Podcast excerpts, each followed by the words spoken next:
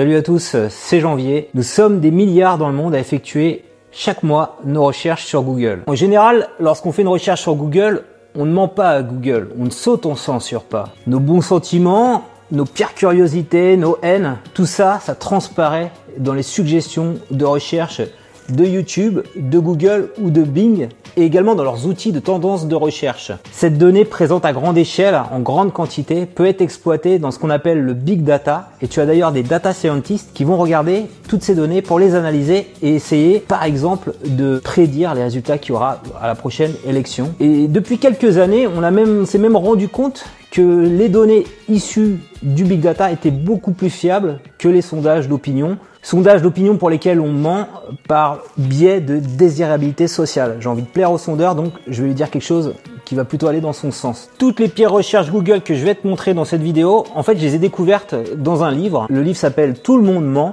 C'est un super livre qui a été écrit il y a de ça deux ans par Seth Stephen Davidovich. Donc c'est un data scientist qui a travaillé longtemps chez Google qui a pu analyser des millions de recherches Google brutes et qui a également été rédacteur au sein du très prestigieux New York Times. Je te mets tous les liens vers son livre, vers les sources que j'ai utilisées dans cette vidéo, dans le descriptif de cette vidéo. Comme je te le disais en introduction, nous mentons, nous avons tendance à mentir dans les sondages et pas quand on fait des recherches Google. Et c'est notamment vrai sur un point très précis, sur notre sexualité. Il y a une étude très sérieuse aux États-Unis qui demande tous les ans aux Américains et aux Américaines combien de fois par an, elles ont des rapports sexuels. Et donc, les Américains et les Américaines répondent respectivement 60 fois pour les hommes et 50 fois pour les femmes. Ils disent qu'ils utilisent pour les hommes dans 15% des cas et pour les femmes dans 10% des cas des préservatifs lors de ces rapports sexuels.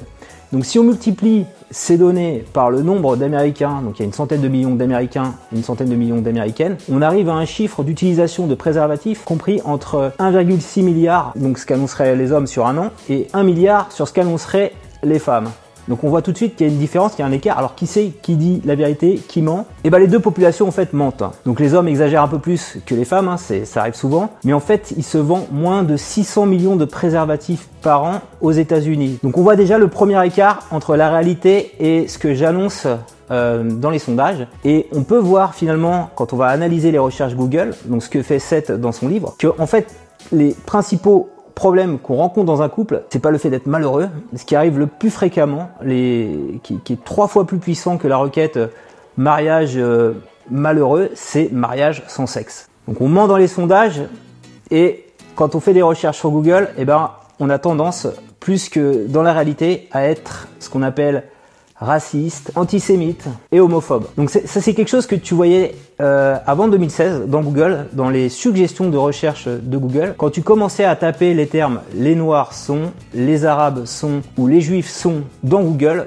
tu voyais dans la liste de suggestions plein de termes de préjugés racistes négatifs. Donc ça c'est surreprésenté dans les recherches Google. Quand je suis tout seul devant mon ordinateur en face de Google, je vais avoir tendance à taper ce genre de recherche. Heureusement, Google a, à un moment donné, donc fin 2016, a décidé de blacklister ce type de résultats sous la pression des associations. Et quand on posait la question, c'était déjà, ça a été pointé dans pas mal d'articles de blog, de news. Hein. Il y en a un très bon du, de linguiste, malheureusement qui est décédé, Jean Véronis, que je t'invite à regarder. Google répondait à, l'époque, euh, et ben en fait, on affiche juste le reflet de ce que les gens tapent sur notre moteur de recherche. Donc ce n'est que la représentation des recherches des internautes. Donc tu vois un peu le truc grave. On utilise Google, mais on utilise aussi un petit peu Bing. Bing, c'est le moteur de recherche de Microsoft qui est présent par défaut sur, tous les, PC Windows. Microsoft, à travers son moteur de recherche Bing, a fait un filtrage beaucoup moins strict. Ce qui fait que ce genre de recherche, aujourd'hui, tu les tapes, tu les vois encore sur le moteur de recherche Bing dans les suggestions de recherche. Alors même si on va un peu plus dans le détail, en regardant la recherche Macron est-il, on va voir qu'ils ont filtré le mot gay, mais ils n'ont pas filtré le mot homo, le mot juif.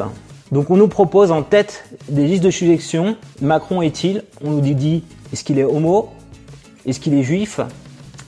Est-ce qu'il est franc-maçon? Ou carrément est-ce qu'il est l'antéchrist?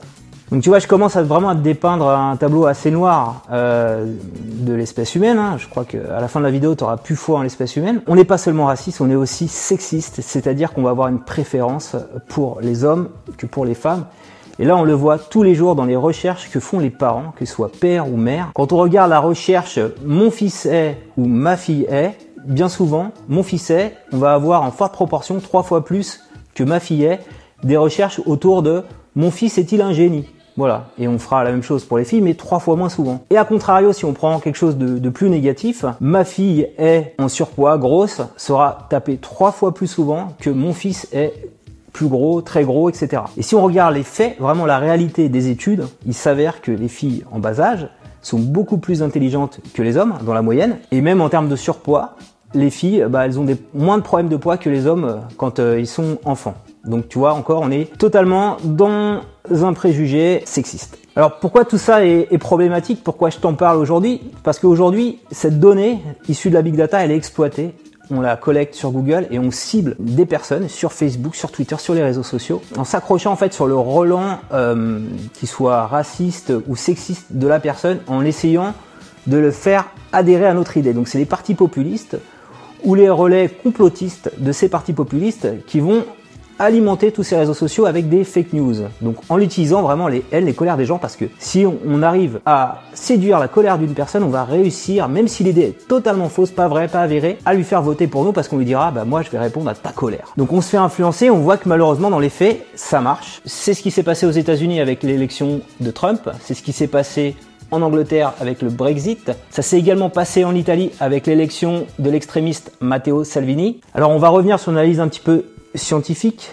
par rapport à ces données du big data. On reprend l'exemple de Trump. Si on regarde euh, fin 2016, les, sondages qui étaient relayés dans les médias autour de Trump, on disait ce mec-là, il va jamais gagner. Il va jamais gagner parce que il est trop insultant envers les minorités, notamment les minorités mexicaines. Et ça, les Américains, on se disait, bah, ils peuvent, ils supportent pas ça, ils peuvent pas voter pour ça. Un parti très respectable comme le Parti républicain peut pas élire quelqu'un à la tête de, de, son parti avec des idées pareilles. Trump, carrément, à l'époque, il voulait construire un mur, et ça n'a pas changé dans ses plans, entre le Mexique et les États-Unis, et il qualifiait carrément les Mexicains de voleurs, dealers et de violeurs. Rien que ça. Or, Trump, en utilisant ce discours misogyne, raciste, il a fini par terminé premier des élections euh, républicaines, donc il a été le candidat du Parti républicain, et il a également gagné, hein, face à Hillary Clinton, le mandat de président des États-Unis d'Amérique. Seth Stephen Davidovich a analysé dans son livre Tout le monde ment le, phénomène qui s'est passé, pourquoi Trump a, réussi à accéder au pouvoir. Et il l'a vu dans les données du big data, encore une fois. Il y a un mot qui permet de savoir si tu es raciste ou pas aux États-Unis, c'est le mot nigger. Nigger écrit euh, sans, euh, sans argot, hein, avec ER à la fin, qui signifie nègre. Les Américains l'utilisent fortement dans les recherches Google et l'associent souvent au mot joke pour trouver des, blagues euh, sur les noirs. Et donc quand on fait ça, on est plutôt plutôt un tempérament raciste. Et il a découvert que tous les États pour lesquels ce terme de recherche nigger était très fort dans les recherches Google, eh ben c'était que des États qui étaient très favorables à Trump lors des élections du Parti républicain. Et donc, il a été élu au Parti républicain parce qu'il avait un terreau fertile. Des gens racistes prêts à voter pour lui. Aujourd'hui, tu peux faire exactement la même analogie en France, le même type d'analyse. Bon, je l'ai pas poussé très loin, mais tu prends juste le mot, on a un équivalent du mot nigger en France, c'est le mot bougnoul, hein, qui, rappelle euh, les Noirs, les Arabes, mais de façon très péjorative. Et eh ben, tu te rends compte que ce mot-là, il arrive en tête des recherches dans les régions françaises qui ont le plus voté Front National. Que tu sois blanc, jaune, noir, arabe, gay, hétéro, bi, un homme, une femme, juif, musulman ou chrétien. Si cette vidéo t'a plu, je compte sur toi pour mettre un petit pouce levé. Dis-moi dans les commentaires si tu as déjà dû faire face dans ta vie à des insultes sexistes, racistes ou homophobes. Dis-moi également comment tu t'es défendu pour faire valoir ta différence. Et abonne-toi ici à ma chaîne YouTube pour recevoir chaque semaine une nouvelle vidéo, un nouveau tuto sur l'informatique. Salut à tous, c'est Janvier, bienvenue sur ma chaîne YouTube